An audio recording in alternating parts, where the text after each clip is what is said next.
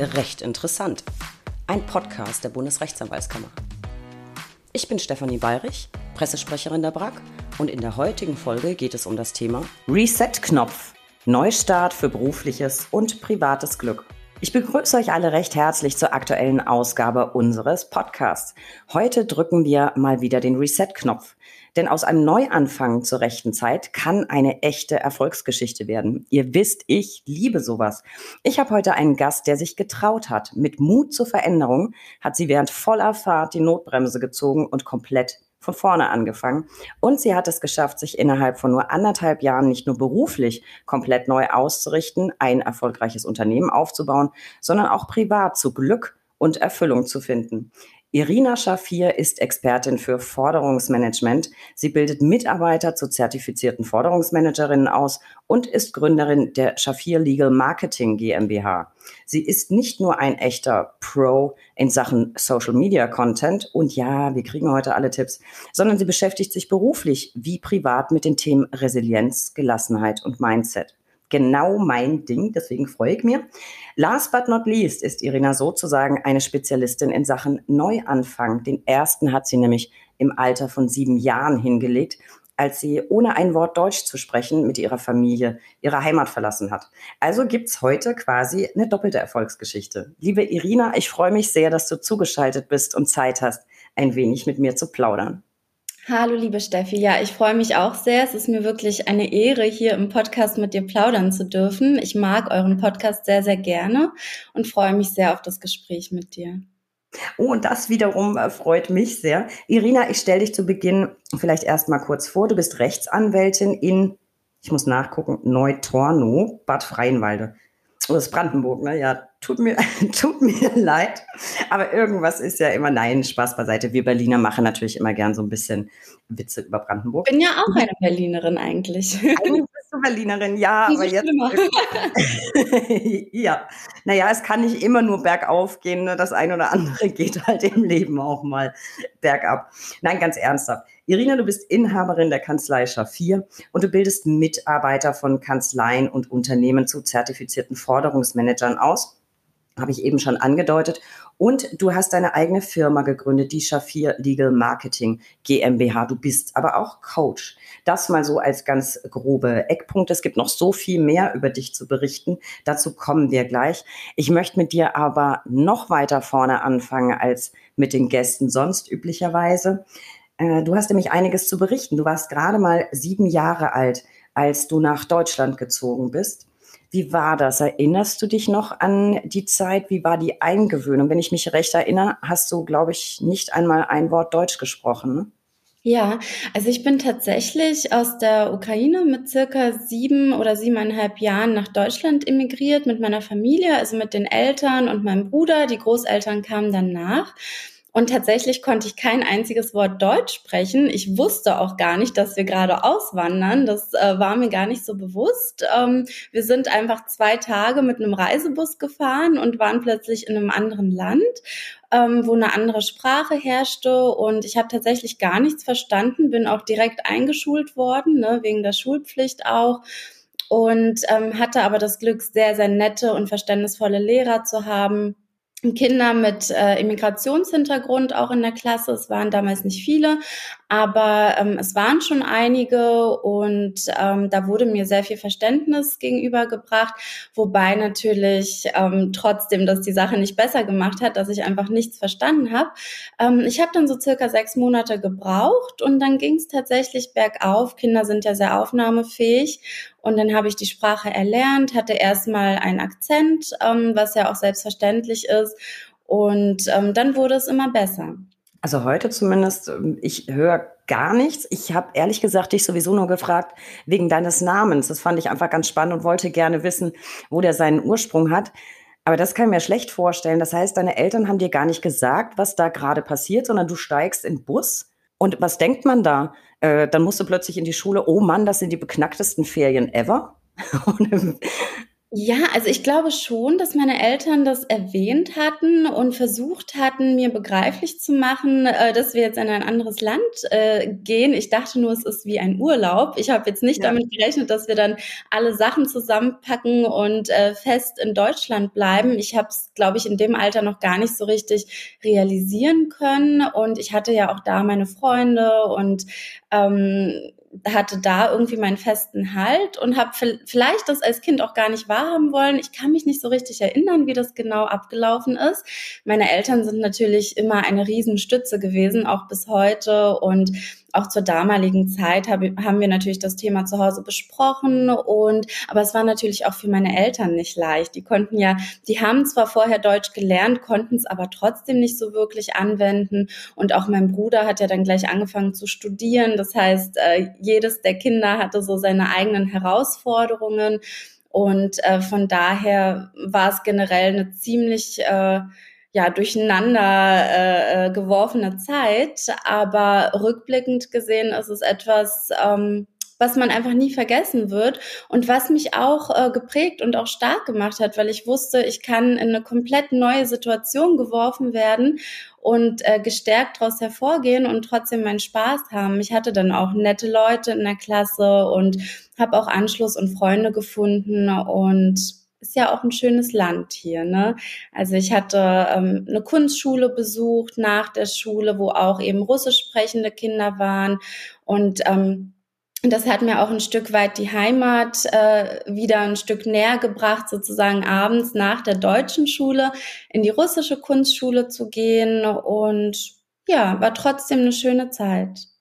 Und auf jeden Fall scheint es dich absolut fit gemacht zu haben beim Thema Neuanfänge. Da kommen wir gleich noch dazu. Glaubst du, dass es dir heute berufliche Vorteile bringt, dass du mehrere Kulturen kennst und mehrere Sprachen sprichst? Das weiß ich ehrlich gesagt gar nicht. Also meine Mandanten sind ähm, sowohl ähm, deutsche Unternehmer als auch Unternehmer mit Migrationshintergrund. Ich habe auch einen sehr äh, bunten Freundeskreis. Also da ist wirklich alles dabei, ähm, jede Kultur würde ich fast sagen. Und ähm, gleichzeitig bin ich sowieso sehr empathisch. Ich kann mich sehr gut in Menschen reinversetzen. Ähm, was aber das Rechtliche angeht, ähm, so hat der Hintergrund der Person eigentlich gar nichts äh, damit zu tun. Also ich denke nicht, dass es mir die Arbeit irgendwie erleichtert oder anders macht. Ähm, das wäre der Fall, wenn ich mich auf russisch sprechende Mandanten konzentrieren würde, gerade jetzt, ähm, wo eben äh, aus der Ukraine so, so viele Menschen rechtliche Unterstützung bräuchten. Aber in diesem Rechtsgebiet bin ich ja nicht tätig. Ansonsten wäre es ein Riesenvorteil. Ja, ich meinte das auch tatsächlich eher in Bezug auf deine, die merkt man dir einfach an, sehr offene Art, auf Menschen zuzugehen. Vielleicht ist es da einfach hilfreich, dass man selbst schon mehrere Kulturen so nah kennengelernt hat. Ähm, dann gehen wir doch jetzt über zu der Frage, die ich sowieso immer allen Gästen stelle, Irina. Warum hast du Jura studiert? Ich kann es dir ehrlich gesagt gar nicht so sagen. Ich ähm, habe mir viele Sachen angeschaut. Ich wollte eigentlich Zahnärztin werden und habe dann ein Praktikum gemacht beim Zahnarzt, habe dann gesehen, okay, nicht alle Zähne sehen so aus, wie man sich die wünscht ähm, und wollte es dann irgendwie doch nicht mehr machen.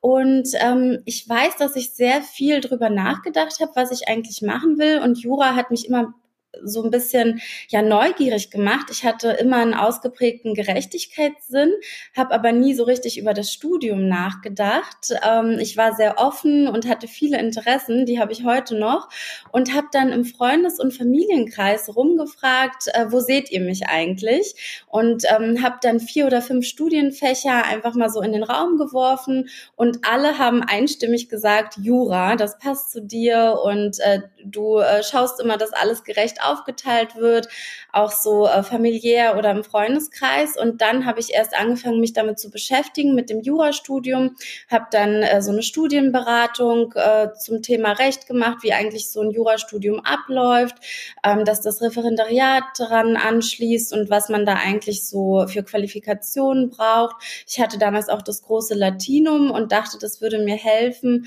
Und ähm, das hat sich alles so gefügt und ähm, ich habe mich dann relativ aus dem Impuls heraus relativ schnell entschieden, das einfach mal zu probieren und zu schauen, ob es was für mich ist Und das war es dann tatsächlich auch. Also es fiel mir gar nicht so schwer. Ich habe ziemlich wenig gelernt und trotzdem waren die Sachen sehr interessant. Ich habe die Prüfungen immer bestanden das wurde dann nach der Zwischenprüfung nicht mehr so einfach. Da kam immer mehr. Und irgendwann dachte ich, oh Gott, was habe ich mir da bloß aufgehalst? Ich habe eigentlich gar keine Lust. Aber ähm, dann hatte ich, glaube ich, schon drei Jahre oder so investiert. Da wollte ich auch keinen Rückzieher mehr machen. Und am Ende hat es dann doch wieder Spaß gemacht. Und ähm, ja, aber das war so ein Impuls und auch ähm, mein Umfeld hat mir das vermittelt, dass es mir einfach ähm, zu mir passt. Ja, das ist ja spannend, dass das Umfeld einen manchmal sehr viel präziser wahrnimmt als man selber. Also offensichtlich hatten alle recht damit. Du scheinst dich damit ja sehr wohl zu fühlen. Wann ist denn dann die Entscheidung gefallen? Nicht nur Jura, sondern Anwältin?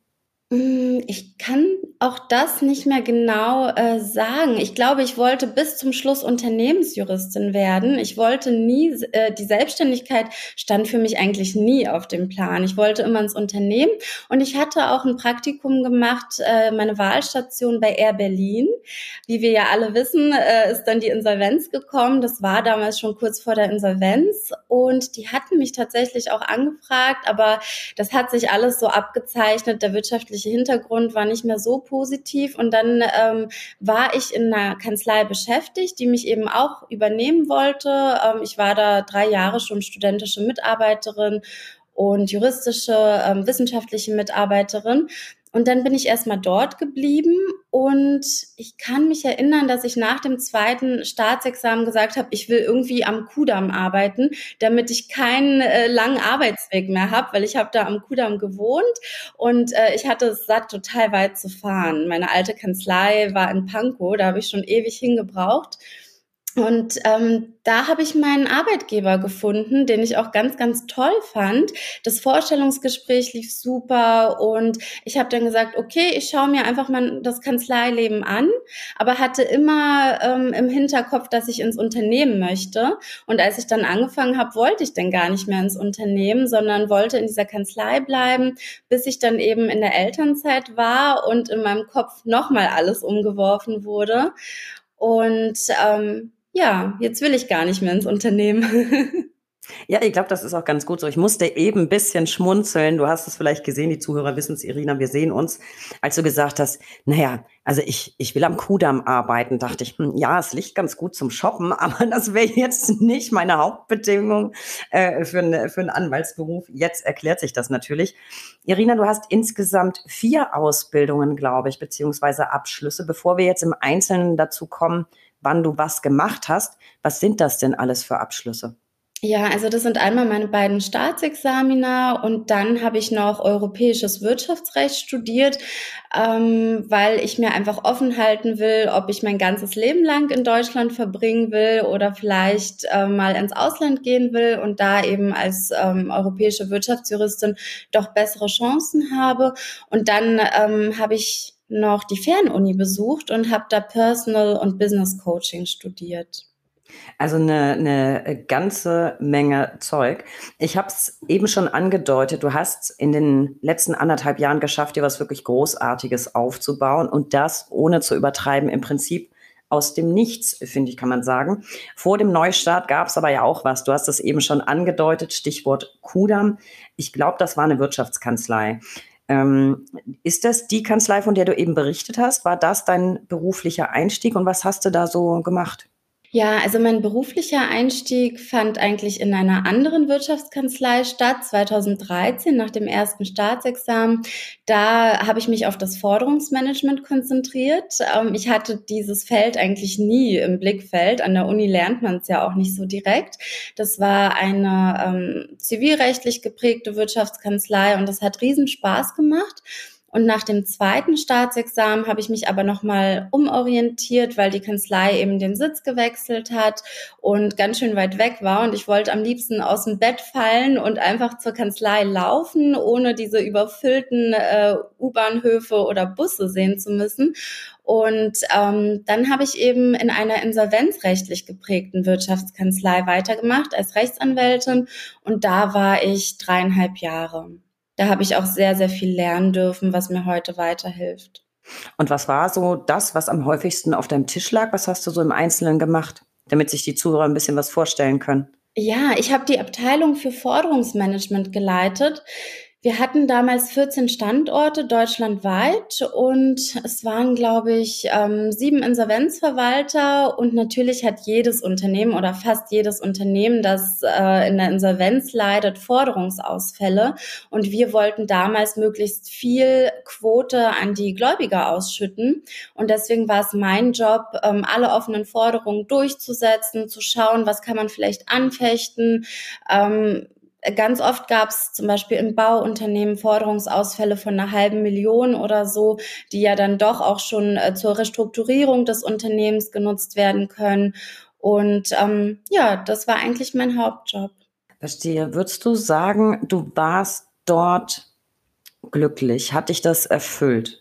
Ich hatte nette Kollegen, aber ich habe relativ schnell gemerkt, äh, gerade im Winter bin ich morgens im Dunkeln in die Kanzlei gegangen und ich bin rausgekommen, als es auch wieder dunkel war. Und ich hatte im mhm. Sommer ganz oft das Verlangen, mich einfach irgendwo auf die Wiese zu legen und mich zu sonnen. Ist am Kudamm nicht so einfach.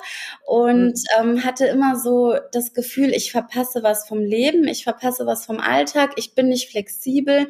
Freiheit ist eigentlich mein höchster Wert ähm, und die hatte ich einfach nicht gespürt. Also jeder stuft es ja auch anders für sich ein und mhm. viele mögen auch dieses strukturierte Leben, ne? 9 to 5 ähm, ist ja auch alles in Ordnung, aber mich hat es nicht erfüllt. Ich wollte manchmal am Samstag, Sonntag arbeiten und dafür Montag, Dienstag frei haben, nur das ließ sich ja nicht vereinbaren. Und ich wusste nicht, was noch kommt, aber ich wusste, dass ich irgendwas ändern werde. Das kann ich, kann ich gut verstehen. Gut, Sonne gibt's auch am Kudamm, aber ich meine, immer auf der Dachterrasse der Monkey Bar sitzen während der Arbeitszeit ist vielleicht auch nicht so das Wahre. Ich kann das aber sehr gut verstehen. Kommen wir also zur Notbremse. War also das der ausschlaggebende Grund, was du uns eben geschildert hast, für deinen, ich nenne es jetzt mal liebevoll, Ausstieg? Oder kam da noch was dazu? Ja, da kam was dazu, und zwar meine Tochter. Ähm, ich habe mich ja in der Elternzeit sehr spontan entschieden, neu anzufangen. Ich habe schon in der gesamten Elternzeit überlegt, wie es wohl werden würde, wenn ich wieder zurück in den Beruf gehe. Dann bin ich aus Berlin nach Brandenburg gezogen zur Familienplanung. Und äh, das ist auch ein ganz schöner Weg zur Kanzlei gewesen, eineinhalb Stunden. Ich hätte natürlich auch Homeoffice machen können. Das war ja gerade diese Corona-Zeit, ähm, wo das sowieso gang und gäbe war. Ähm, aber trotzdem hatte ich das Gefühl, ich bin nicht mehr flexibel. Ich kann, wenn mein Kind beispielsweise krank ist, nicht guten Gewissens sagen, okay, dann mache ich die Woche mal frei oder arbeite nachts äh, und bin für die Kollegen nicht erreichbar, ähm, sondern ich hatte immer das Gefühl, ich muss mich entscheiden. Will ich eine perfekte oder in meinen Augen perfekte Mutter sein? Oder ähm, möchte ich mich weiter auf die Karriere konzentrieren? Und das hat mir einen Druck gemacht, ähm, den ich nicht haben wollte in meinem Leben.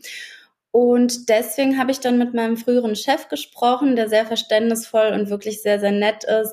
Und wir haben überlegt, wie wir das machen. Ich habe die Kanzlei auch ein bisschen ähm, so freiberuflich unterstützt.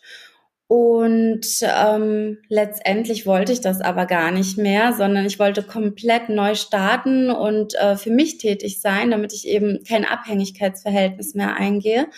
Und ja, dann haben wir einen Aufhebungsvertrag gemacht und äh, dann war ich von heute auf morgen raus, so wie ich mir das gewünscht hatte.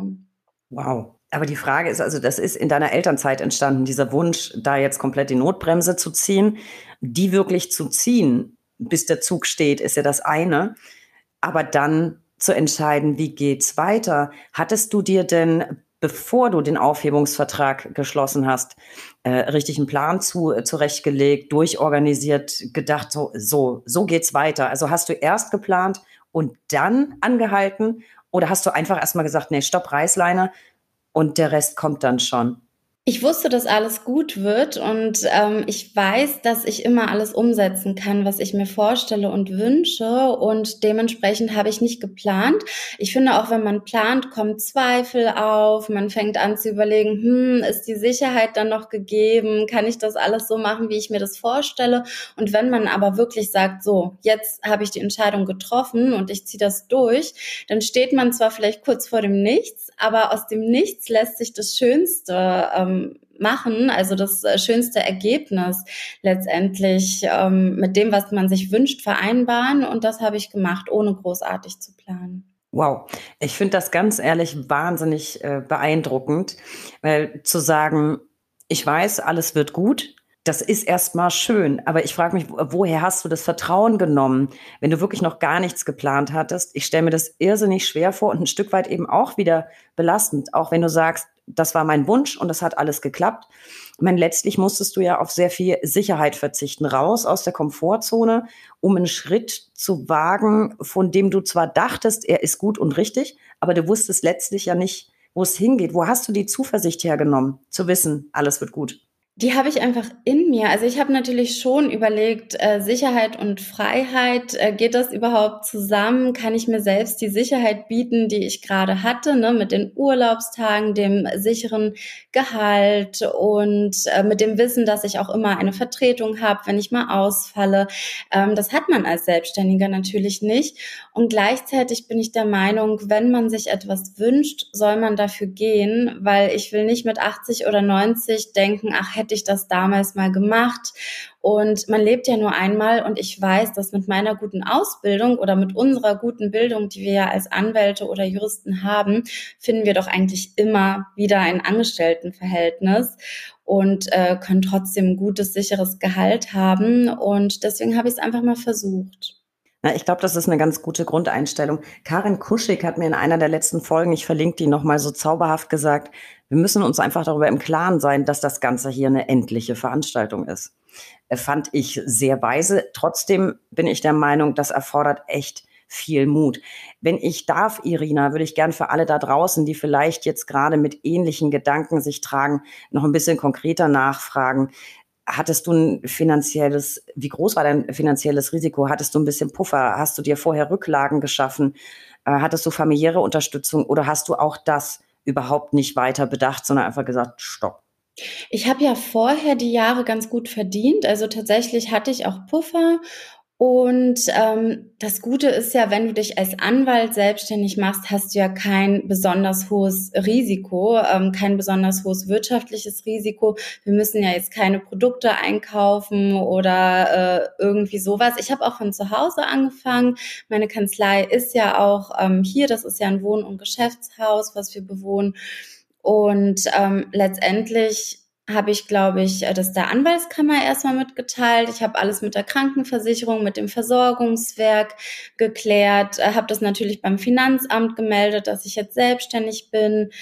Ähm, dann habe ich mir eine Website machen lassen. Das war halt die Ausgabe, die ich als erstes, glaube ich, getätigt habe. Und ich habe ein Business Coaching gemacht ähm, zum Thema Positionierung. Ähm, auch um nochmal sicherer zu sein, will ich mich nur auf das Forderungsmanagement als Nische spezialisieren oder stelle ich mich doch ein bisschen breiter auf äh, im Zivilrecht?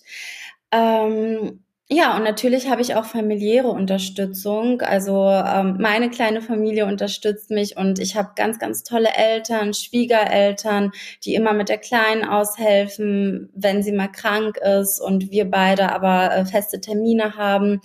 Und ähm, da habe ich schon großes Glück. Also ich bin jetzt nicht alleine auf mich gestellt. Ja.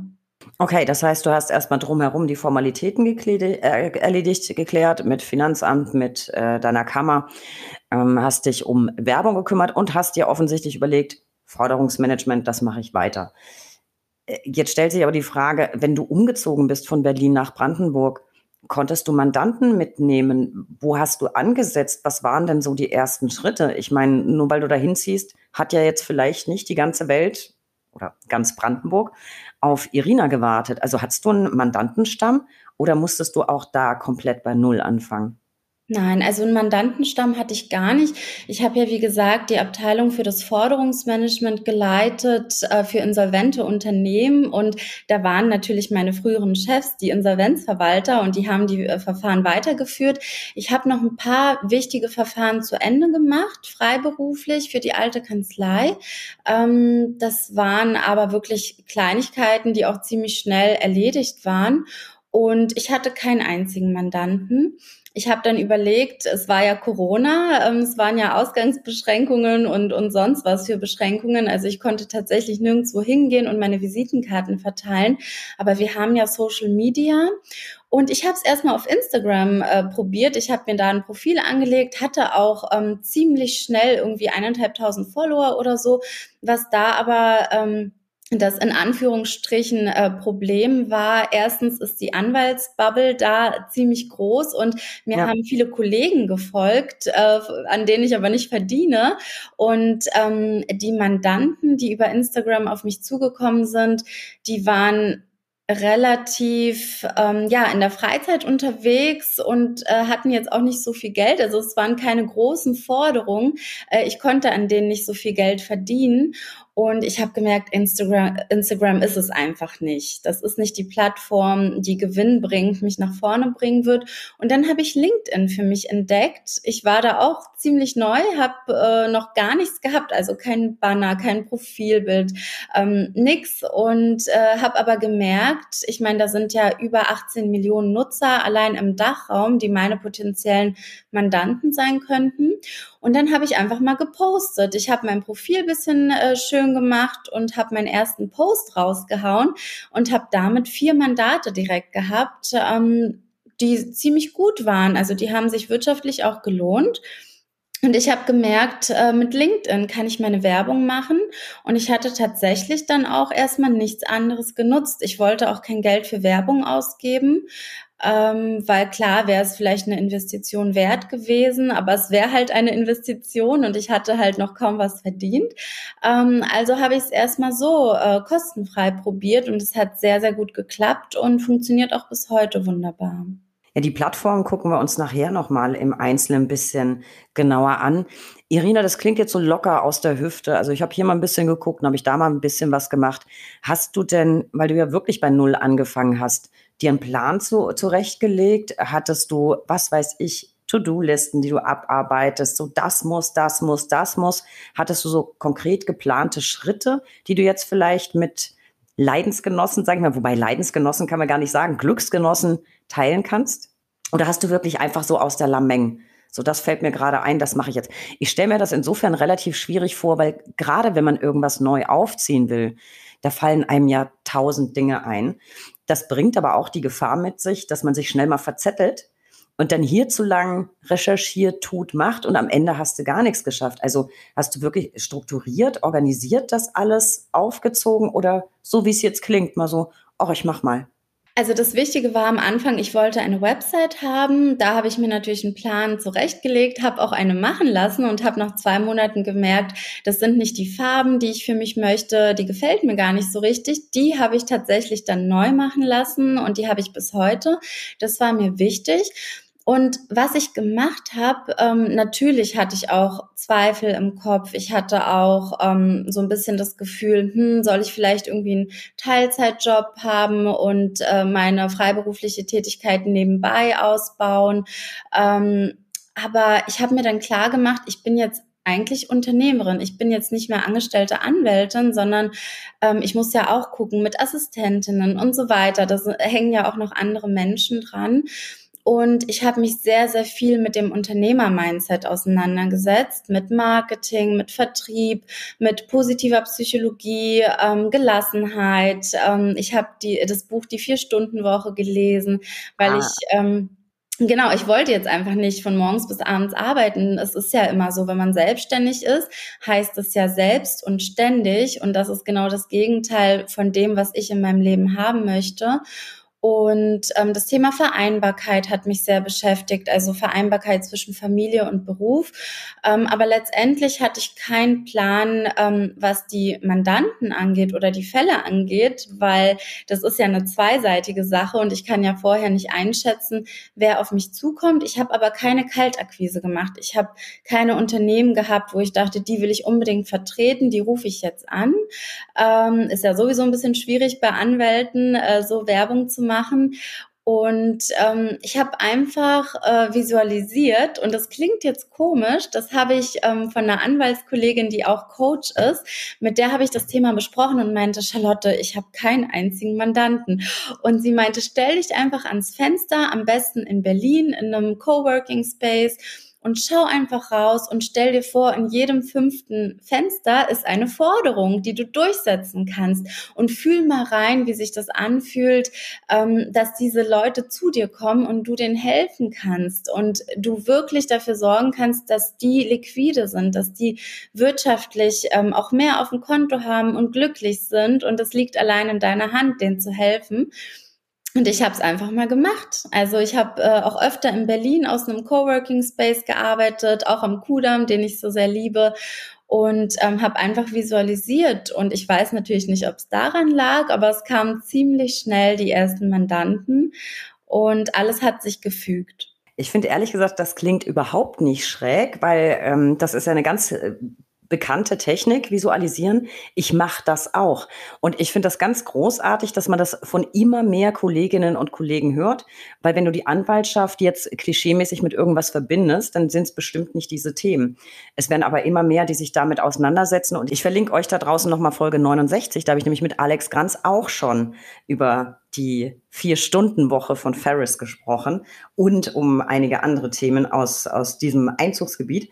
Da sprechen wir nachher auch noch mal ein bisschen vertieft drüber, würde ich sagen. Irina, was ich ganz spannend finde, ich habe bei dir gelesen, dass du modernes Forderungsmanagement betreibst und du hast ich glaube, auf deiner Homepage geschrieben, dass es beim Forderungseinzug auch um Selbstwert geht. Ähm, was verstehst du in dem Zusammenhang unter modern?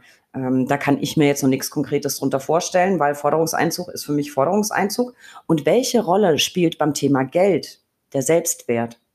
Ja, also was viele verwechseln, ist der Unterschied zwischen Inkasso und Forderungsmanagement. Inkasso ist ja das Durchsetzen einer offenen Forderung und das Forderungsmanagement fängt eigentlich schon bei der Vertragsanbahnung an, dass man eben Bonitätsauskünfte einholt, dass man die richtigen Klauseln hat oder Individualvereinbarungen. Und ich werde meist präventiv tätig bei den Mandanten. Das ah. heißt, ich gehe ins Unternehmen und schaue mal, warum habt ihr eigentlich Forderungsausfälle? Ausfälle. Wie können wir das vermeiden? Wie können wir die Liquidität stärken? Und wir setzen Strukturen auf, die zu diesem Unternehmen passen. Und gerade bei Startups müssen es ja moderne Strukturen sein. Ähm, es ist teilweise dieses äh, Ansprechen per Du und auf eine gewisse Weise anrufen. Ähm, ich liebe ja positive Psychologie. Es gibt ja auch ähm, die Methode der gewaltfreien Kommunikation. Und nach dieser Methode mache ich gemeinsam mit den Buchhaltern oder mit den Zuständigen aus den Abteilungen ähm, ja Vorlagen fertig, nach denen die telefonieren können, nachhalten können und ähm, das funktioniert eben sehr gut, weil die Schuldner sich dann nicht angegriffen fühlen, weil sonst rufen die Mitarbeiter an und sagen, äh, Frau Müller, ich habe doch hier Ihnen eine Rechnung geschickt, wo bleibt denn die Zahlung? Sondern ähm, das fängt auf eine andere Weise an, auf eine schöne, empathische Art und Weise, wo man auch den Schuldner vielleicht versucht zu verstehen, warum dieser Forderungsausfall gerade da ist. Ähm, ich erkläre, wie man äh, richtig stunden kann, rechtssicher oder äh, was in einer Ratenzahlungsvereinbarung implementiert sein sollte. Und das setzen wir eben alles digital auf, deswegen auch modern.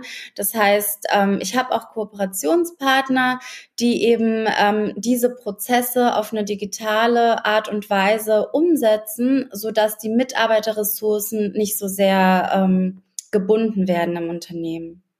Das klingt auf jeden Fall mega spannend und in der Tat, das klingt sehr modern. Und ich persönlich bin ja auch der Meinung, dass gute und richtige Kommunikation wirklich ein machtvolles Werkzeug ist. Damit kannst du ganz, ganz viel erreichen. Ich beschäftige mich damit auch immer sehr, sehr gern. Ich habe noch drei Stichworte bei dir gefunden. Und zwar schreibst du selbst über die Werte Ehrlichkeit, Freiheit und Innovation. Jetzt Innovation haben wir eben schon gehört. Verstehe mich nicht falsch, aber das denken da draußen jetzt wahrscheinlich ganz viele, wenn es um Forderungen geht. Gerade das Wort Freiheit fällt einem da vielleicht nicht als erstes ein. Magst du das noch ein bisschen ausführen? Warum Freiheit? Freiheit ist ein Wert, der mir sehr, sehr wichtig ist und den ich auch für meine Mandanten sehr gerne umsetze, denn eine Forderung belastet. Es ist ja nicht so, dass man jetzt Geld schenkt und ähm, dabei ein super gutes Gefühl hat, sondern man verzichtet auf eine Forderung, für die man im Vorhinein gearbeitet hat. Meine Mandanten haben ja meistens Dienstleistungen erbracht, haben vielleicht ein Darlehen ausgereicht, für das sie hart gearbeitet haben oder Werkleistungen erbracht und die verdienen es natürlich auch vergütet zu werden. Und ich biete eben die Freiheit, dass man diese Forderungen an mich übergibt und ich die Sicherheit vermitteln kann, dass ich mich bestmöglich um diese Forderung kümmere ich berate natürlich auch, deswegen auch der Wert Ehrlichkeit, der mir ebenfalls sehr wichtig erscheint, ähm, denn ich rede nichts schön. Ich gucke mir die Forderung unter rechtlichen Gesichtspunkten ganz genau an. Das mache ich auch kostenlos und sage, wo die Risiken sind, ob ich da wirklich helfen kann oder ob es vielleicht doch Sinn macht, diese Forderung auszubuchen. Und mir geht es nicht darum, Geld zu verdienen. Ähm, das ist nicht vorrangig, sondern wirklich diese Forderung durchzusetzen. Und wenn ich merke, die Bonität des Schuldners sieht zum Beispiel sehr, sehr schlecht aus, ähm, dann kläre ich auch darüber auf und äh, schaue einfach, wo die Möglichkeiten und die Risiken liegen und bin ehrlich zu meinen Mandanten und sage, lasst es lieber sein. Also auch das gehört zu meinem Beruf und ähm, das ist eben Ehrlichkeit für mich. Das finde ich klingt alles ganz wunderbar. Und was auch zu deinem Beruf gehört, inzwischen zumindest, du bildest Mitarbeiter aus von Kanzleien und von Unternehmen und zwar zu zertifizierten Forderungsmanagern beziehungsweise Forderungsmanagerinnen. Dazu habe ich diverse Fragen. Erstens mal, wie kamst du auf die Idee, das in größerem Umfang zu betreiben? Und was braucht man eigentlich selbst, um diese Ausbildung anbieten zu können? Ja, also selbst braucht man natürlich gute Kenntnisse im Forderungsmanagement. Ne? Man muss die rechtlichen Grundlagen kennen. Also das fängt schon bei Fälligkeit, Verzug und sowas an. Äh, wie stelle ich eigentlich richtig eine Rechnung? Wie mahne ich richtig? Äh, nenne ich das auch Mahnung oder lieber Zahlungsaufforderung? Wie berechne ich die Zinsen? Was steht mir eigentlich als Gläubiger zu? Ähm, wie führe ich ein außergerichtliches äh, Mahnverfahren durch? Wie führe ich ein gerichtliches Mahnverfahren durch? Manchmal können ja auch die Mitarbeiter eines Unternehmens klagen vor dem Amtsgericht. Ähm, und auch da, wie baue ich so eine Klage auf? Oder was passiert eigentlich, wenn mein Schuldner in die Insolvenz gerät? Wie melde ich diese Forderung eigentlich an und was mache ich dann? Das sind alles ähm, Fragen, die man natürlich äh, beantworten können muss. Und ich finde, dass ganz, ganz viele Mitarbeiter von Anwaltskanzleien oder auch Steuerkanzleien das nicht können. Und ich habe über LinkedIn die Jenny Wanninger-Runkel kennengelernt. Der Name wird dir auch ja. was sagen. Genau. Ja, und ja, ähm, wir haben einfach mal telefoniert und wir haben nicht nur gemeinsam, dass unsere Kinder gleich alt sind, beides wunderbare Mädels sind. Und wir haben uns gleich super verstanden. Ähm, natürlich ähm, ist sie halt in München und ich in der Nähe von Berlin, also in Brandenburg. Und ähm, wir haben uns tatsächlich noch nie persönlich getroffen. Wir haben aber im Thema äh, Inkasso zusammengearbeitet. Sie hat ja ein Inkasso-Büro und äh, dementsprechend, wenn sie außergerichtlich nicht weiterkommt, kann ich als Anwältin unterstützen und gleichzeitig habe ich nicht die Kapazitäten, um Massenverfahren durchzuführen, was für ein Inkasso-Unternehmen aber sehr gewinnbringend sein kann. Und äh, so haben wir erstmal eine Kooperation geschlossen und dann haben wir uns angefreundet und haben gesagt, krass, dass viele Anwaltskanzleien einfach gar nicht das Know-how haben. Und sie hat ja auch eine Bildungsakademie für rechtliche Berufe. Genau. Und wir haben dann angefangen zu planen und haben diesen Lehrgang zusammen geplant. Und der funktioniert online. Also da können Mädels und Jungs, ähm, die sich dafür interessieren, deutschlandweit dran teilnehmen. Und am Ende gibt's eben eine Prüfung. Und wenn diese Prüfung bestanden ist, ähm, dann gibt's auch das Zertifikat ist das wieder mal abgefahren. Die Welt ist so klein. Es ist eine ganz tolle Frau. Ich kenne sie natürlich auch und zwar über die Berufsakademie. Da unterstütze ich ganz, ganz gelegentlich mal so ein bisschen mit Informationen. Ich fand es nämlich ganz großartig. Während Corona gab es da nämlich auch kostenlose Online-Kurse für Refas oder beziehungsweise im, im Ausbildungsberuf Refa. Und daher kenne ich sie natürlich auch. Ich wusste aber nicht, dass ihr beide euch auch kennt. Die Welt ist manchmal so unfassbar klein. Finde ich großartig. Irina, was bedeutet dann die Zertifizierung genau? Was, was kann ich mich, was kann ich damit anfangen? Also das Wissen habe ich dann, aber ist es auch sonst nach außen irgendwie ein Mehrwert, mit dem man vielleicht werben kann? Ja, in der Kanzlei? auf jeden Fall. Also schon alleine, wenn es in der Signatur steht, zertifizierter Forderungsmanager, dann weiß das Gegenüber einfach, okay, der weiß, wie man Forderungen durchsetzt. Und ähm, ja, unsere Gesellschaft ist ja titelgeprägt. Ne? Wir sind alle beeindruckt von Titeln, auch wenn das äh, gar nicht die höchsten Werte sein sollten. Aber so ist ja die menschliche Psychologie aufgebaut. Und ähm, so ein Zertifikat vermittelt eben, ähm, dass derjenige eine Prüfung geschafft hat und äh, wir haben einen WhatsApp-Support, wir haben einen E-Mail-Support. Die Menschen können jederzeit, äh, wenn sie gerade für die Prüfung lernen, zum Beispiel auf uns zukommen, uns Fragen stellen. Und so ist eben auch sichergestellt, dass die Mädels und Jungs, die diese Ausbildung bei uns machen, auch wirklich 100 Prozent die, ähm, ja, das Wissen vermittelt bekommen, was es im Forderungsmanagement gibt, und zwar von A bis Z.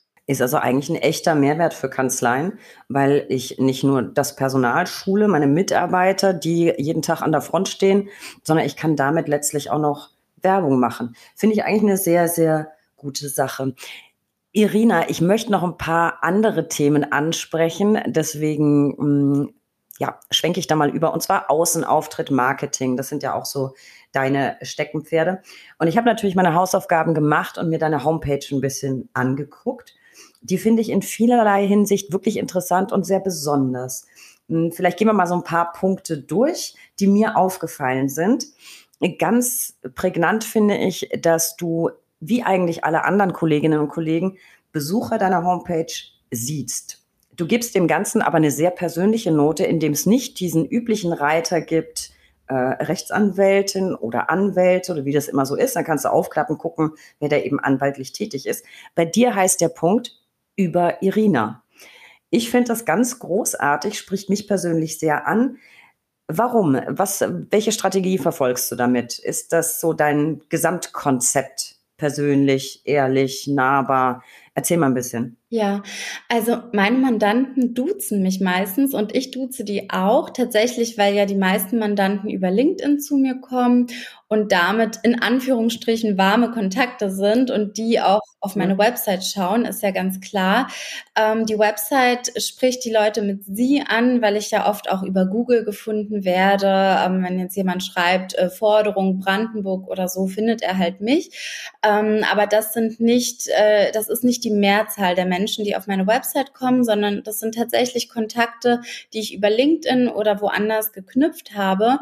Und ich fände das unpersönlich, da irgendwie Rechtsanwältin Schafir oder so hinzuschreiben, denn ich habe ja nicht irgendwie tausend Mandanten und betreue die mit einem riesen Team, sondern ich bin tatsächlich persönlich ansprechbar für jeden meiner Mandanten und habe ja auch meine Handynummer auf meiner Website, weil ich eben auch gerne angerufen werde und auch gerne das persönliche Gespräch führe mit meinen Mandanten. Und es fühlt sich einfach für mich richtig an, über Irina zu schreiben, weil ich eben nahbar bin und ähm, teilweise mit meinen Mandanten dann auch ganz andere Themen bespreche als das Forderungsmanagement, weil ich einfach diesen menschlichen Kontakt sehr, sehr wichtig finde, gerade in einem Beruf, wo Vertrauen eine Riesenrolle spielt. Das ist ja bei uns Anwälten so. Ja, und deswegen über Irina. Genau, auf LinkedIn ziehst du das ja noch ein bisschen mehr durch. Da duzt du ja ausschließlich. Zu LinkedIn kommen wir gleich nochmal. Ich würde jetzt gerne noch was anderes von der Homepage ansprechen, was mir sehr positiv aufgefallen ist. Bei Anwälten sieht man ganz häufig auf den Kanzleiseiten so Gegnerlisten, Mandantenlisten, wenn das eben dann gestattet ist von den Mandanten. Bei dir nicht. Bei dir findet man eher wie bei einer Werbeagentur oder ähm, bei Webdesignern Referenzen da schreiben Leute Bewertungen über dich. Äh, ich finde auch das eine ganz großartige Idee. Ich glaube, es ist eine gute Maßnahme, um Vertrauen zu bilden. Wie kamst du drauf? Und ist das auch Teil dieses Gesamtkonzepts? Ich kam durch Zufall drauf, denn äh, meine Mandanten, die auf LinkedIn vertreten sind, haben mir einfach so aus heiterem Himmel in die Rubrik Empfehlungen eine Referenz geschrieben. Und ähm, dann habe ich gedacht, wow, cool. Ich wurde auch öfter darauf angesprochen, so, ach, du kennst ja die Maria, ist das deine Mandantin? Ich habe auf LinkedIn gesehen, dass sie dir eine positive Referenz geschrieben hat. Und das schafft tatsächlich Vertrauen. Das war das richtige Stichwort, ähm, das du gerade genannt hast. Und ich habe einfach diese Mandanten, die mir sowieso Referenzen auf LinkedIn hinterlassen haben, gefragt, äh, ob ich diese Referenzen auch auf meiner Website verwenden darf und ob ich ein Foto von denen bekomme, weil es eben auch ein Mehrwert für die ist, auf meiner Website aufzutauchen, ähm, da ich ja doch relativ oft äh, Besuche habe auf der Website. Und die waren einverstanden. Und ich finde es eigentlich ähm, wirklich eine tolle Sache, um eben zu zeigen, wen ich vertrete, wer eigentlich die Unternehmer oder die Selbstständigen sind, aus welchen Bereichen die kommen und ähm, auch mit einem Foto, was das Ganze persönlicher macht. Und gleichzeitig äh, finde ich, ist es eine schöne Verbindung, auch mal andere Menschen auf der eigenen Website zu haben und nicht nur sich selbst zu präsentieren, sondern eben auch andere Menschen. Ja, ich verlinke die Homepage mal in den Show Notes und Leute, surft da mal vorbei und zieht euch das rein. Mir gefällt's richtig, richtig gut, zumal das ja herausragend gute Rezensionen sind sozusagen, also wirklich tolle Referenzliste. Mich spricht sehr an und ich glaube, es ist auch das Geheimnis, dass du eben das Bild und den Namen veröffentlicht hast, weil sonst würde ja jeder wahrscheinlich direkt unterstellen, ja, ja, kann ich mir selber auch schreiben. Aber so belegst du ja, dass es wirklich Mandanten von dir sind. Mir gefällt's wahnsinnig gut. Jetzt haben wir schon ein paar Mal das Stichwort LinkedIn genannt. Dann bleiben wir doch bei LinkedIn. Du hast da tatsächlich inzwischen über 16.000 Follower. Das heißt, das sind so ein oder zwei Leute mehr als ich derzeit habe. ähm, wir haben schon gesagt, du duzt da auch, stellst also einen sehr persönlichen Kontakt her. Und was mir auffällt bei deinen Posts, die heben sich für mich deutlich vom Rest ab.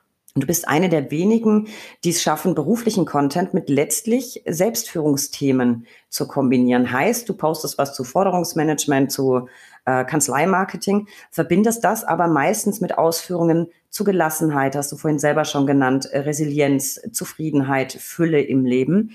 Ich finde das ganz großartig und ich kenne, na, vielleicht eine Handvoll Kolleginnen, es sind eher Kolleginnen, äh, einen Kollegen, die das auch tun und es scheint wahnsinnig gut anzukommen. Glaubst du, das ist Teil des Geheimnisses deines Erfolges? Und wie sind so die Reaktionen? Kommen die eher von Kolleginnen und Kollegen oder eher von Mandanten? Erzähl mal so ein bisschen, plauder mal ein bisschen aus dem Nähkästchen.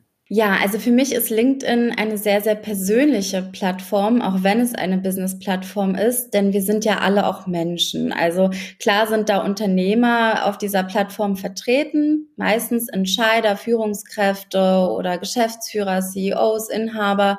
Ähm, aber wir sind ja alle Menschen und ich bespiele eigentlich drei Säulen. Und zwar einmal, wer ich als Rechtsanwältin eigentlich bin, ähm, was ich beruflich mache, wer meine Mandanten sind, vielleicht auch welche Forderungen ich ähm, durchsetzen konnte, alles anonym natürlich ähm, und andererseits auch Selbstführungsthemen oder ähm, Themen zum Mindset oder Kommunikation, weil es ja uns alle betrifft.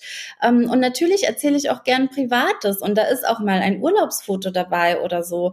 Zumeist arbeite ich sogar im Urlaub, weil ich die Arbeit auch als Spaß und Vergnügen sehe. Natürlich arbeite ich dann nicht den ganzen Tag, aber hin und wieder mal ein Telefonat mit einem Mandanten oder ein paar E-Mails oder ich schreibe auch mal eine Klage. Das gehört für mich alles dazu und ich finde es auch schön und ich teile gerne meinen Alltag. Ich zeige jetzt nicht meine Familie beispielsweise wie andere Kollegen. Das ist mir dann doch zu privat. Da habe ich schon eine Grenze gezogen. Aber gleichzeitig ähm, zeige ich mich einfach gerne als Mensch und ähm, da finde ich auch sehr viel Zuspruch. Also teilweise bei Kollegen. So hat ja die Idee für die Schafir Legal Marketing GmbH überhaupt begonnen, weil Kollegen mich gefragt haben, ob ich da Mandanten gewinne und ähm, wie ich das eigentlich mache, wie viel Zeit das kostet. Und ich habe immer wieder rausgehört, dass sie das auch sehr, sehr gerne in ihren Kanzleialltag implementieren möchten. Aber es kommt auch sehr viel Zuspruch von anderen Unternehmern, gerade Unternehmern, die sich mit dem Thema Führung, Mindset, Kommunikation, Selbstwahrnehmung, positive Psychologie, Dankbarkeit und äh, Gelassenheit beispielsweise. Es sind ja so viele Themen, ähm, die mir wichtig sind und die ich gerne anspreche, ähm, die sich damit beschäftigen. Da kommt schon sehr, sehr viel ähm, Positives und wenig Negatives. Fällt mir sogar nichts Negatives gerade ein. Und dementsprechend ähm, mache ich das sehr gerne. Es macht mir auch sehr, sehr viel Spaß. Ich finde es auf jeden Fall, triffst du, du triffst eine sehr, sehr gute Mischung. Also mich spricht sehr an. Ich folge dir ja auch schon eine ganze Weile, das weißt du. Und ich fand auch tatsächlich diese Mischung, äh, deine Themen dann mit dem Urlaubsfoto. Ich glaube, war es nicht zuletzt Griechenland mit diesem zauberhaften weißen Sommerkleid. Ich war hin und weg. Ich fand es ganz großartig. Und ich finde, das steht uns gut zu Gesicht. Das macht uns so ein bisschen nahbar. Jetzt haben wir eben schon das Thema Marketing angesprochen. Du hast gesagt, bei dir funktioniert das über LinkedIn besser. Ich weiß, dass es Kollegen gibt, die ziehen sich eher Mandate tatsächlich über Instagram oder über TikTok. Ähm, glaubst du, dass das auch mit der Mandanten-Zielgruppe zu tun hat? Weil deine Mandanten, wenn es Unternehmer sind, die bewegen sich im professionellen Bereich ja wahrscheinlich eher auf LinkedIn. Hast du so ein paar Tipps vom Profi jetzt für die Zuhörer? Auf welchem Kanal kann ich welche Mandate generieren? Ja, also ich glaube, dass man auf jedem Kanal erfolgreich sein kann, wenn man es richtig anstellt. Ich finde, dass man im Familienrecht und im Strafrecht auf Instagram sehr, sehr gut aufgehoben ist, weil die Leute da im Privaten unterwegs sind. Und natürlich ähm, haben Private öfter mal strafrechtliche Probleme oder ähm, aus familiärem Hintergrund äh, Scheidungen, irgendwelche ähm, familienrechtlichen Sachen, die die besprechen oder umsetzen möchten. Und äh, dementsprechend finde ich da Instagram sehr, sehr gut. Mit TikTok kenne ich mich überhaupt nicht aus. Und LinkedIn ist aber im wirtschaftlichen Bereich sehr relevant. Also Wirtschaftsstrafrecht, ähm, da ist tatsächlich LinkedIn besser, meiner Meinung nach aber auch im Familienrecht. Also alle Unternehmer, und wie gesagt, das sind ja alleine im Dachraum über 18 Millionen gerade, sind ja auch Menschen und auch die brauchen einen Ehevertrag, die lassen sich scheiden, ähm, die haben Forderungsausfälle, denen droht vielleicht die Insolvenz gerade jetzt. Und äh, die brauchen Beratung und die brauchen Betreuung und natürlich gucken sie auch gezielt. Und das Gute ist, ich meine, wir Anwälte müssen ja auf eine andere Art Werbung machen als andere Branchen. Bei uns gibt's keine Scheidungsrabattwoche, wenn wir keine Scheidung äh, vorhaben. Dann Zwei zum Preis von einem. Richtig, zum Beispiel. Ähm, das äh, brauchen wir halt nicht. Und äh, wir müssen es auf eine andere Weise anstellen, unser Marketing. Und das funktioniert über LinkedIn einfach sehr, sehr gut, weil alle Unternehmer eben auch private Personen sind. Und man braucht ja ungefähr sieben Kontakte mit einer Person, bis man von ihr kauft. Und äh, von daher poste ich auch immer mal wieder. Und ich habe Mandanten, die auch sagen, ich habe eine Forderung, die ist fast verjährt. Ich folge dir schon seit einem Jahr und ich will nicht, dass die Forderung verjährt und äh, bitte hilf mir da. Und ich merke, dass viele Mandanten nicht beim ersten Kontakt mit meinem Post auf mich äh, zukommen, sondern erst nach dem dritten Mal oder auch nach dem zehnten Mal. Und was ich mache, ist einfach präsent sein und mich zeigen, wie ich bin und darüber zu sprechen, was ich mache. Und die Leute kommen von alleine. Und das fühlt sich halt so einfach an, weil du nicht den Leuten hinterherrennst und irgendwie anrufst und fragst, na, haben sie denn irgendwie offene Forderungen? Kann ich irgendwie unterstützen?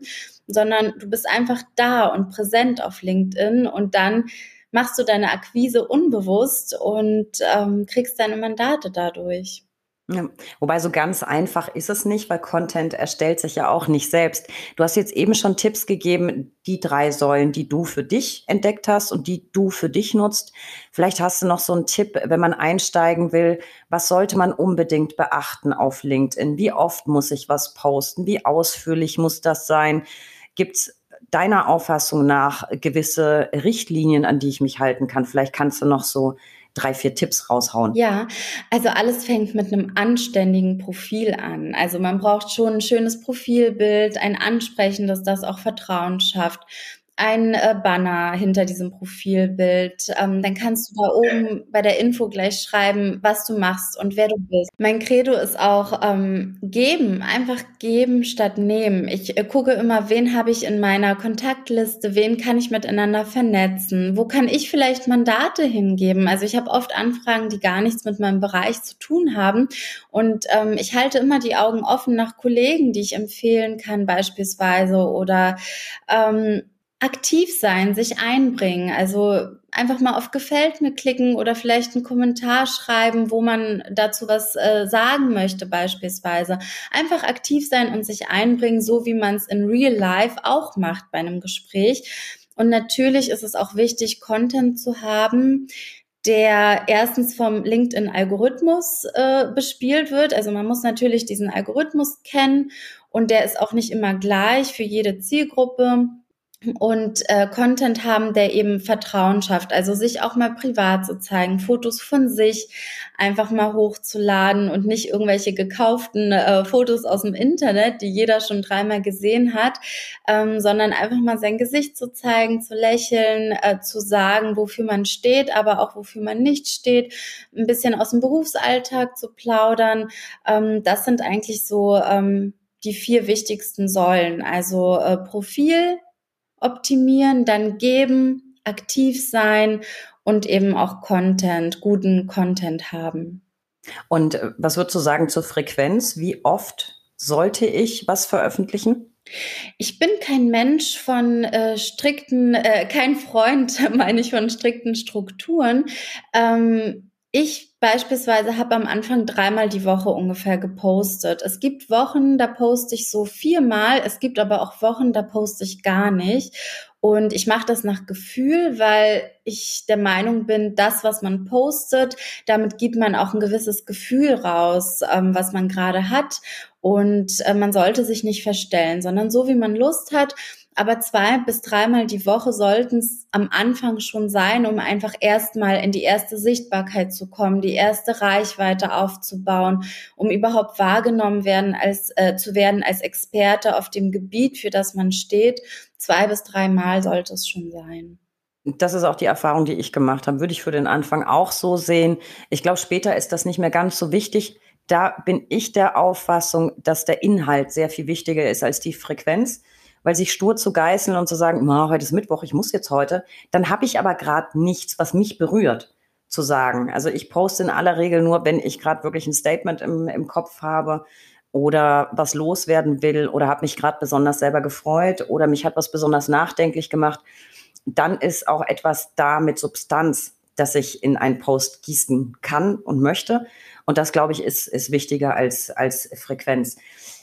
Ähm, du bist aber ja, kann man ja wirklich so sagen, gerade auf LinkedIn echter Profi. Ich habe schon gesagt, über 16.000 Follower. Ich gehe mal ganz stark davon aus, dass nicht nur ich dich jetzt nach Tipps gefragt habe, sondern auch ganz viele Kolleginnen und äh, Kollegen. Und letztlich ist daraus ja eine eigene kleine Erfolgsgeschichte geworden, weil aus diesen freundschaftlichen, kollegialen Ratschlägen ist ja jetzt ein Geschäftszweig geworden. Das wird ja wahrscheinlich mit Anlass gewesen sein, deine eigene Firma zu gründen. Du hast ja eine GmbH gegründet, habe ich vorhin schon ähm, gesagt. Was bietest du da genau an? Was sind so die Themen? Du bist ja auch Coach. Ähm, findet das auch über diese Firma statt oder ist das noch was anderes? Erzähl mal so ein bisschen, was du alles da noch im Coaching- und Marketingbereich machst. Ja, also das Coaching habe ich eigentlich in der Elternzeit äh, aus Langeweile mehr oder weniger gemacht und weil es mich sehr, sehr interessiert hat und ich auch so Methoden wie NLP oder so total ähm, interessant fand. Und ich bringe das immer in meinen Alltag mit ein, ob jetzt mit meinen Mandanten oder mit den Schuldnern, mit denen ich kommuniziere, aber auch bei meinen Kunden in der Schafierliege Marketing GmbH. Das hat sich so entwickelt, dass die Kollegen und auch Steuerberater ganz oft gesagt haben, ach krass, wir haben ja eigentlich so eine verstaubte Branche und du äh, bist da so aktiv und du hast ja auch gar kein Kostüm an oder so, sondern zeigst dich auch mal äh, irgendwie ganz leger und die fanden das ganz cool und wollten das selbst implementieren implementieren bei sich in der Kanzlei wussten aber nicht so ganz, wie sie das angehen sollen. Und ich habe äh, ganz äh, freundschaftlich einfach geholfen, das Profil zu optimieren, beim Content geholfen, gezeigt, was eigentlich ähm, eine strategische Netzwerkerweiterung ist, habe diesen LinkedIn-Algorithmus erklärt und habe dann gemerkt, wie dankbar die Leute sind und dass sie eigentlich total Bock drauf haben, aber gar nicht den Zugang gefunden hatten. Und dann, ähm, ja, habe ich ich war auf Mallorca und da hatte ich plötzlich diese Idee äh, mit der GmbH und dachte, cool, das lasse ich jetzt einfach mal so sacken und äh, habe auch ein paar Kollegen gefragt, äh, wie sie das finden, ob sie grundsätzlich Lust hätten und habe dann auch schon die ersten Kunden damit gewonnen, indem ich eben diese Kollegen gefragt habe. Und ich biete eins zu eins Begleitung an. Das sind keine Gruppen, weil ich gemerkt habe, ähm, dass es doch gerade im Content sehr unterschiedlich ist, dass die Personen auch unterschiedlich sind. Manche sind eher so aus dem Gefühl heraus, wie ich, ganz spontan und posten spontan. und andere wollen einen Contentplan, den sie am besten, ich arbeite ja gern auch mit Canva, da gibt's ja so einen Kalender, da kann man im Voraus alles einstellen und es gibt eben diese Leute, die mit mir gemeinsam einen Contentplan erstellen. Wir schreiben also gemeinsam den Content, stellen den in den Kalender ein. Also die Menschen sind wirklich ganz verschieden und auch der zeitliche Horizont, der zur Verfügung steht, ist auch sehr unterschiedlich. Ich habe Kollegen, die haben gar keine Zeit, die rennen von einem Termin zum anderen und dann habe ich welche, die es ruhiger angehen und wirklich viel Zeit zur Verfügung haben ähm, und die auch für LinkedIn nutzen wollen und deswegen eins zu eins Begleitung. Und gleichzeitig mache ich jetzt meinen Online-Kurs fertig. Der ist für Anwälte und Steuerberater, die eben auch ähm, auf LinkedIn aktiv sein wollen, aber die jetzt keine Begleitung möchten oder brauchen, sondern das für sich alleine einfach umsetzen möchten.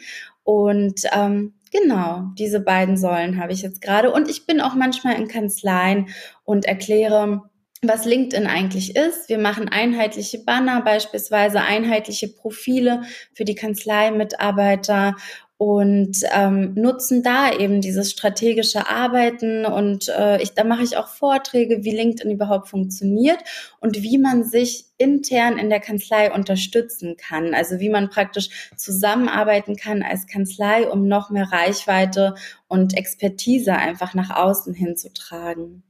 Das heißt, die Online-Kurse sind für all diejenigen, die mal so ein bisschen Einführung, wie funktioniert LinkedIn, was sollte man grundsätzlich beachten, die sowas in der Richtung brauchen. Und dann bietest du im, im One-to-One-Coaching aber auch an, so, ich helfe euch jetzt richtig bei der Content-Erstellung selbst. Das ist ja, ist ja ganz spannend. Mit welchen Themen befasst du dich denn sonst noch so im Coaching? Ja, also vielleicht mal ähm, nochmal zu dem Online-Kurs, der ist schon ein bisschen tiefgehender, also äh, noch ein bisschen tiefer gehender. Ähm, da ist es schon, wa was hebt LinkedIn eigentlich von anderen Kanälen ab? Wie erstelle ich das perfekte Profil? Was sollte da drin sein? Aber da ist natürlich auch der Algorithmus, auch so ein paar Tipps extra für unsere Branche. Ähm, das strategische Netzwerken ist da einfach nochmal erklärt, auch wie man Erstnachrichten, Zweitnachrichten schreibt. Ähm, ich habe da so einen äh, Drei-Säulen-Tipp, ähm, den ich bei meinen 1 zu 1 Coachings immer anwende, der bei mir sehr, sehr gut funktioniert hat. Und äh, da ist aber auch, wie sollte Content geplant werden, wie sollte er aufgebaut sein. Da sind auch Content-Ideen für Anwalts- und Steuerberatungskanzleien drin. Also das ist schon ah. alles ein ähm, bisschen tiefer gehender. Da sind auch Tools drin. Ich erkläre da auch Canva tatsächlich, ähm, weil viele Kollegen sich damit auch gar nicht auskennen. Und da ist auch ein Workbook dabei, ähm, dass man einfach nochmal seine eigenen Ziele besser vor Augen führen kann und ähm, auch nochmal planen kann, wie der zeitliche Horizont genutzt wird und so weiter. Und ja, wer sich dafür interessiert, kann einfach auf die Homepage gehen äh, von der Schafir Legal Marketing GmbH und da einfach mal schauen. Genau. Also ein Werkzeugkasten, um zu lernen, wie ich das selber hinkriege. Ja. So kann man es eigentlich zusammenfassen. Genau. genau. Hast du sonst noch ähm, andere Coaching-Themen oder bezieht sich das alles tatsächlich auf LinkedIn und auf Marketing? Oder weil du dich ja auch mit anderen Themen eben noch beschäftigst, coachst du auch dazu, also zum Thema Selbstführung oder das zu integrieren in den Kanzleialltag? Nein, das mache ich tatsächlich gar nicht. Was ich oft in der Arbeit mit meinen Mandanten habe, ist das Thema Money Mindset oder auch ah. ähm, auch in der Arbeit mit meinen Kollegen. Ich sehe es ja tatsächlich oft, ähm, wenn ich mit denen einfach durchgehe, was sind denn die gewinnbringenden Mandate, die ihr über LinkedIn akquirieren wollt, weil man macht es natürlich, um Geld zu verdienen, um richtig Umsatz zu machen, um Mandanten anzuziehen oder auch Mitarbeiter zu gewinnen. Und da kommen wir schon oft zum Thema, okay, was ist denn eigentlich ein gewinnbringendes Mandat? Und da sehe ich oft das Stundenhonorar beispielsweise und denke mir, krass, das ist ja eigentlich ähm, kein Anwaltshonorar. Und da kommen wir oft mal äh, so auf das Thema Money Mindset zu sprechen. Ich habe in meinem Regal tausend Bücher gefühlt äh, zu diesem Thema weil man sollte sich ja auch nicht unter Wert verkaufen. Und wir verkaufen ja nicht diese eine Stunde, die wir verbringen mit der Mandatsbearbeitung, sondern wir verkaufen in dieser Stunde ja Wissen aus weiß ich nicht wie viel Jahren äh, Lernen und Erfahrung und Durchsetzungsvermögen. Und das darf uns auch bewusst sein. Und natürlich sind da Randthemen, die ich manchmal sehe bei meinem Gegenüber und die ich dann auch anspreche, wenn es gerade passt. Und die Leute sind oft sehr, sehr dankbar und fragen auch nach Buchtipps oder wir sprechen näher darüber, weil die Leute das ähm, für sich einfach total spannend finden. Aber ich bin kein Coach, ähm, sondern ich habe es tatsächlich vorrangig für mich selbst gemacht, aus Interesse. Und ähm, natürlich lebe ich das eben auch so ein bisschen. Da muss ich aber jetzt nochmal nachhaken, wenn du sagst, das ist ja kein Anwaltsstundensatz. Jetzt mal ganz ketzerisch gefragt, ist das der häufige Gedanke oder ist der eher, das ist doch kein Anwältinnenstundensatz? Ich würde jetzt einfach mal orakeln, dass du denkst, Mann, oh Mann, oder Alter oder was auch immer, das ist doch kein Stundensatz. Denkst du das häufig bei Männern? Oder sind das nicht eher die Kolleginnen? Sind das nicht eher wir Mädels, die sich nicht an die Stundensätze wirklich rantrauen. Das würde mich jetzt mal interessieren. Ja, also bei Frauen beispielsweise merke ich das jetzt auch nicht unbedingt im Anwältinnen-Kontext, sondern bei meinen anderen Mandanten, die ich im Forderungsmanagement habe, dass da irgendwie wirklich sehr, sehr geringe Stundensätze oder geringe Honorare teilweise aufgerufen werden. Ich sehe ja die ganzen Rechnungen. Und ich habe auch ein, zwei Kolleginnen, wo ich dann gedacht habe, oh krass, 100 Euro. Äh, Honorarvereinbarung, 100 Euro sind ja doch ein bisschen wenig. Aber ich hatte auch letzte Woche mit einem Steuerberater, der bei mir im Coaching ist, ähm, das Gespräch und wir haben uns einfach seine Entwicklung mal angeschaut und er hat wirklich mit einem sehr, sehr geringen Stundenhonorar angefangen, bis eine Anwaltskollegin ihn irgendwann darauf hingewiesen hat, die haben zusammengearbeitet und sie hat zu ihm gesagt, du musst unbedingt mein Honorar äh, nehmen, also auch dem Kunden gegenüber genau dasselbe Honorar wie ich aufrufen, weil die sonst denken, du bist schlecht in deinem Beruf. Und ähm, das hat bei ihm echt gesessen und ähm, auch dazu geführt, dass er jetzt, er ist, glaube ich, ich weiß gar nicht, also ungefähr 50 Jahre alt, ähm, dass er jetzt viel, viel höhere Stundensätze hat und einfach auch anders arbeitet, weil wir wollen ja alle effektiv arbeiten und die Zeit haben für unsere Mandanten wirklich da zu sein. Wir können aber nur überleben, wenn wir auch ein entsprechendes Honorar dafür verlangen. Und ähm, ja, also Frauen haben es teilweise schwerer, ähm, diesen Selbstwert zu erkennen und auch nach außen zu transportieren. Und auch was die Frage angeht, mit Social Media, poste ich jetzt ein Foto von mir oder nicht? Da kommt oft so, ach, aber mein Kleid ist nicht so richtig gebügelt gewesen und ich war ja gar nicht beim Friseur. Soll ich das wirklich posten oder soll ich das vorher bearbeiten? Ähm, das merke ich dann schon. Das, da, da hätte sich jetzt tatsächlich auch eine Frage angeschlossen. Also äh, wegen den Stundensätzen habe ich gefragt, weil die Bundesrechtsanwaltskammer ja regelmäßig die sogenannte Star-Umfrage durchführt. Und da kannst du ganz klar sehen, dass die Anwältinnen niedrigere Stundensätze nehmen im Durchschnitt. Und das betrifft dann nicht eine Kollegin oder die andere. Es mag Gott sei Dank viele geben, die inzwischen selbstbewusst genug sind. Im Schnitt sind da aber deutliche Unterschiede zu den männlichen Kollegen. Und da passt natürlich das, was du sagst, mit der Selbstkritik, sei es ähm, jetzt, was die eigene Leistung angeht oder das eigene Aussehen, fügt sich da natürlich alles ineinander. Deswegen wollte ich jetzt dich auch fragen, nimmst du deutliche Unterschiede wahr in der Selbstwahrnehmung von männlichen und weiblichen Kollegen? Ja, tatsächlich haben Frauen öfter Zweifel. Also gerade äh, bei den Anwältinnen, die eben posten wollen und aktiv sein wollen auf LinkedIn, da hört man schon oft eben diese Sachen so, ach, ich hätte irgendwie Lippenstift nehmen sollen und das sieht ja gar nicht so schön aus und ähnliches und Männer, die sagen, ja, ich habe äh, 20 Bilder in dem Ordner, welches soll ich denn nehmen? Die sind eigentlich alle cool. Ähm, das habe ich schon ja. ganz oft, ja. Und ähm, auch bei meinen Mandanten grundsätzlich, ähm, das sind ja meistens Selbstständige und Unternehmer und auch da sind Frauen etwas zurückhaltender. Nicht alle, aber ich, mir fällt das auch auf, ja. Ja, geht mir auch so. Ich nehme das auch so wahr und tatsächlich bei ganz vielen Kolleginnen, die ich selbst ganz großartig finde. Und dann wird an diesem oder jenem rumgemäkelt und ich denke immer nur, das sind aber Luxusprobleme. Ähm, ich würde gern tauschen. Ich glaube, Frauen neigen dazu sehr viel stärker als Männer, selbst sehr hart mit sich selber ins Gericht zu gehen mm, und sind ihre schärfsten Kritiker. Das ging mir auch ganz lange so. Da kann man aber dran arbeiten. Und ich glaube, man muss ab und zu einfach mal ja, ein bisschen gut zu sich selbst sein und anerkennen, was man selber kann. Und da gibt's mal einen kleinen Trick, den hat mir meine Kollegin verraten. einfach mal vor den Spiegel stellen, sich selber zuzwinkern und sagen, Schnucki, bist schon cool. Die Jungs können das nämlich alle und das nennt man gern auch das Bierbauch vor dem Spiegelphänomen. Ja. ja hinstellen, einfach sagen, was bin ich geil? So, und Frau steht da, von außen betrachtet makellos und denkt, hm, heute sehe ich ja mal wieder beschissen aus. Also Mädels, habt mal ein bisschen mehr Selbstvertrauen. Wir sind alle ganz wunderbar. Finde ich schön, dass du das auch so siehst und dass du auch auf dem Gebiet so ein bisschen Hilfestellung gibst. Ich glaube, ähm, viele von uns Mädels können da noch ein bisschen Hilfestellung gebrauchen. Irina, das sind ja unfassbar viele Pfeile, die du da so im Köcher hast. Ähm, jetzt hast du schon gesagt, Online-Kurs. Hast du noch was geplant? Ich könnte mir ja glatt vorstellen, du hast schon wieder irgendwas in der Mache. Also eigentlich bin ich glücklich ausgelastet und eigentlich, weil, also der Online-Kurs, der wird ja jetzt auch bald fertig und ich habe aber auch einen Podcast, den ich so im, äh, ja, im Hintergrund aufnehme, den ich aber noch nicht veröffentlicht habe. Und ähm, da plane ich schon Interviews mit ganz spannenden Gästen und ähm, habe auch einen Contentplan dort zu Themen, die ich über LinkedIn so anreiße, aber wo ich nie in die Tiefe gehen kann.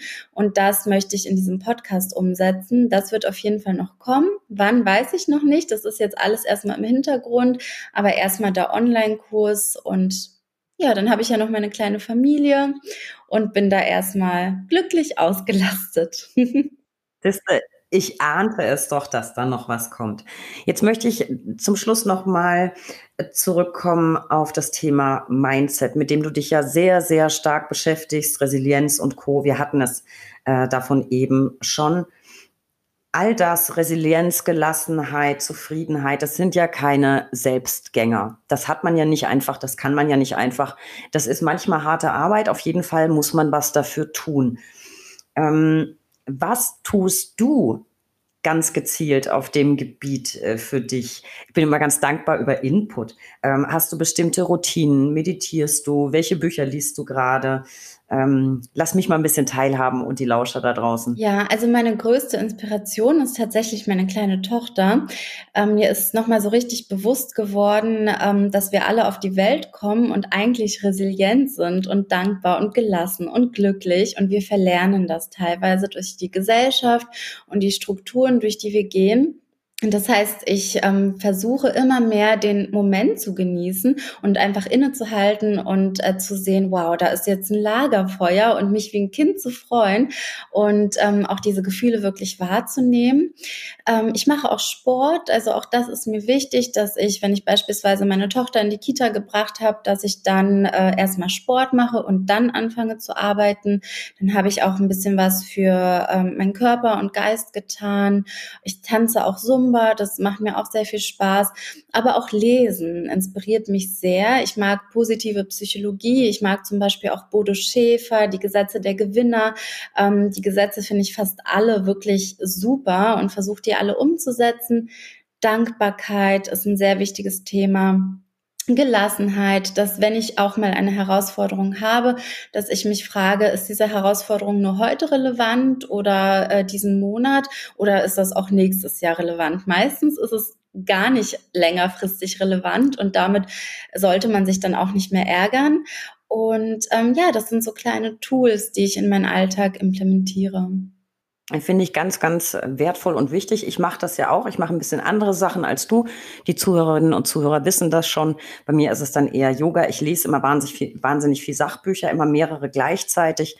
Und ich habe tatsächlich auch so ein paar Role Models mir rausgepickt, die ich wahnsinnig inspirierend finde und ähm, folge denen dann auch auf Instagram und denke dann über das ein oder andere, was man da eben so auf die Ohren oder auf die Augen kriegt, auch so ein bisschen nach.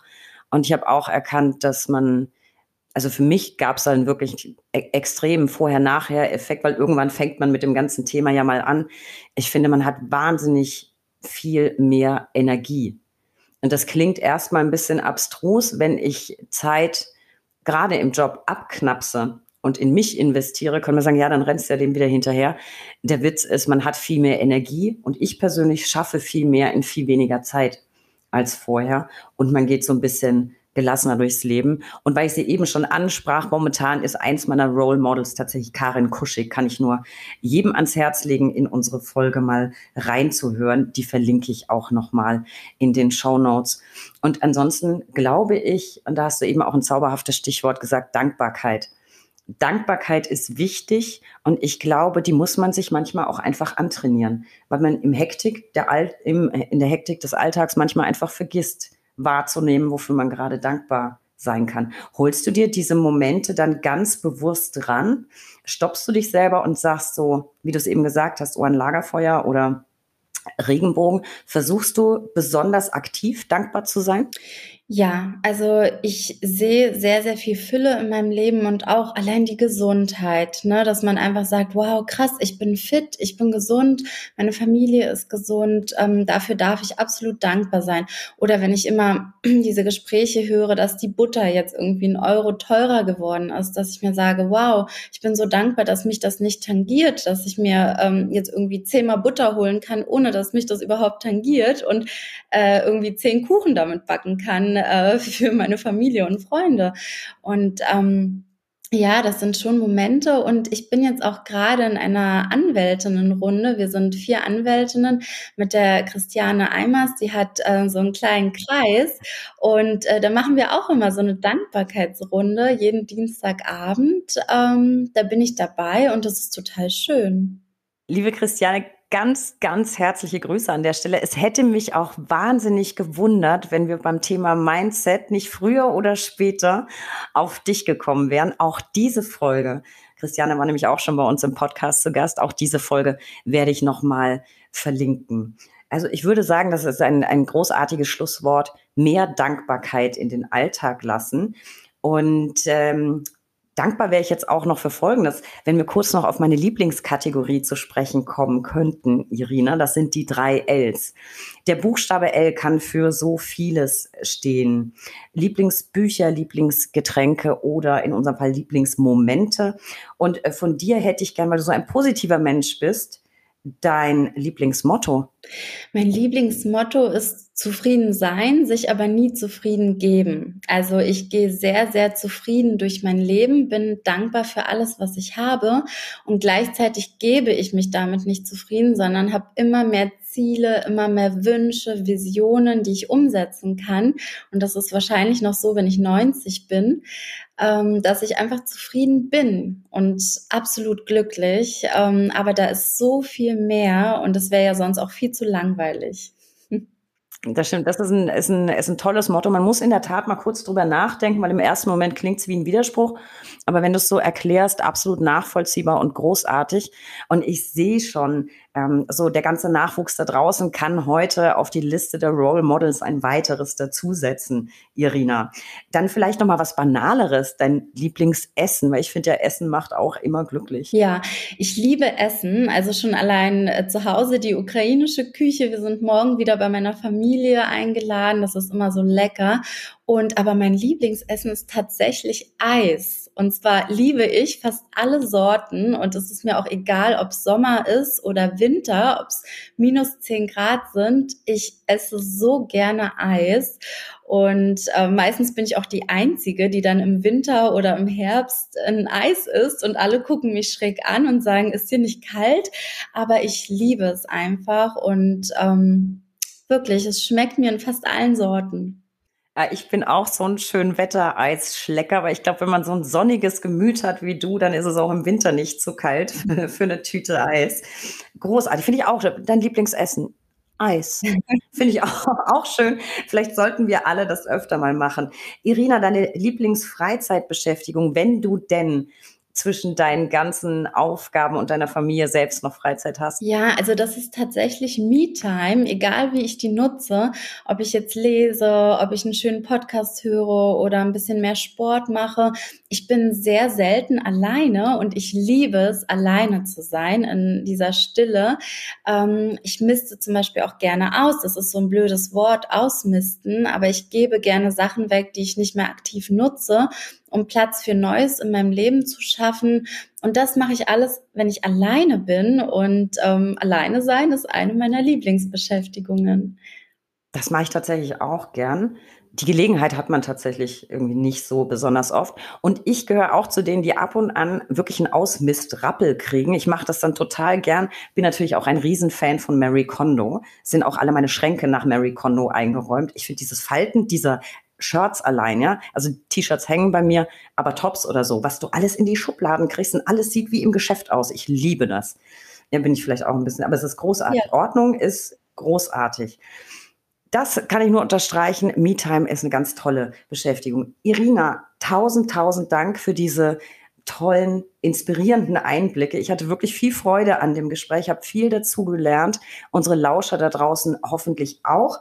Apropos Lauscher, noch ein Wort an euch. Besucht uns gerne unter www.brack.de für tagesaktuelle Infos rund um den Anwaltsberuf.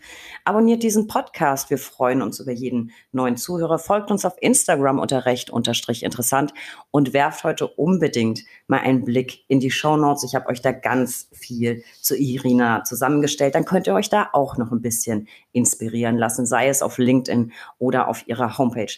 Irina, ich danke dir sehr. Das war ein zauberhafter Vormittag für mich.